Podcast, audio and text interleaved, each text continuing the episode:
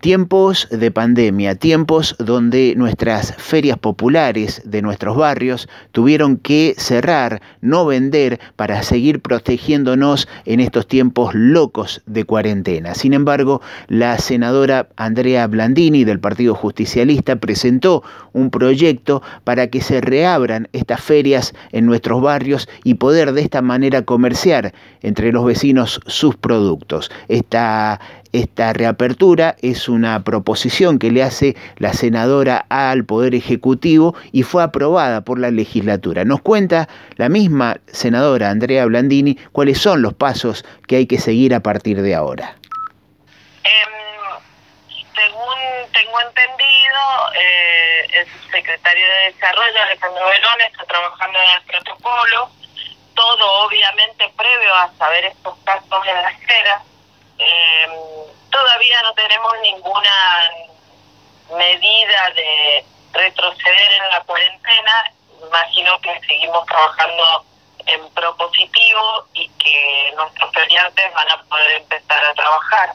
Eh, a mí me preocupa la economía popular porque de verdad que es uno de los entretejidos más dañados y sobre el que hay que trabajar de manera urgente.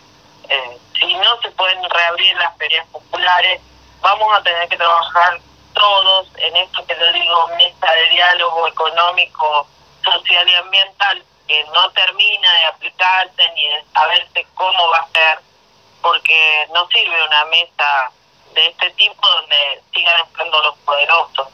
Eh, quisiera saber qué organizaciones sociales la van a conformar, cómo va a ser la implementación, porque sería quizás alguna de las herramientas que puedan equilibrar esto que se está produciendo en los sectores más vulnerables, que es la falta de dinero, la falta de trabajo y en consecuencia el empobrecimiento la senadora Andrea Blandini confía en los vecinos del barrio que si en el caso de que se reabran nuevamente las ferias populares, se respete el distanciamiento social, el uso del barbijo y todas las medidas de seguridad que debemos seguir teniendo. Ella confía en que los vecinos lo van a hacer y también nos cuenta que esto de andar señalando con el dedo acusador al sector de los camioneros no está bien porque son ellos los que nos están trayendo los alimentos.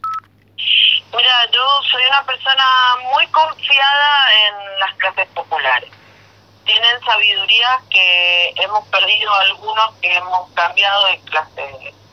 Por diferentes circunstancias vivimos más cómodamente. Eh, sin ninguna duda que esto es fundamental, sobre todo hasta que aparezca una vacuna y estamos hablando de quizás el invierno próximo, uno que todavía nosotros no empezamos a transitar, estamos de que estas medidas de distanciamiento social sean eh, sacadas de la vida cotidiana de nosotros. Eh, de todas maneras, bueno, ¿qué digo a esto? Eh, en la pobreza y en los sectores más vulnerables, lo cierto es que los poderosos les importa poco. Así que pedirles, sí, claramente, que nos cuidemos porque pocos vamos a estar acompañando este proceso si nuestros barrios populares se contactan en la enfermedad, como está pasando en las peras, a pesar de que aparentemente no sería el camionero el que eh, estaría generando el contagio en este lugar. Eh, también ahí cabe una reflexión, mi querido, porque nadie dice que los únicos que están transitando el planeta Tierra, y en este caso en la República Argentina, son los trabajadores del sector de camioneros. Y yo sí creo que hay una gran responsabilidad por parte del Estado de que cada vez que atraviesan una frontera los estemos esperando con ropa limpia, con camiones migrantes que laven todo el camión, con tomándoles la temperatura, haciendo los test correspondientes.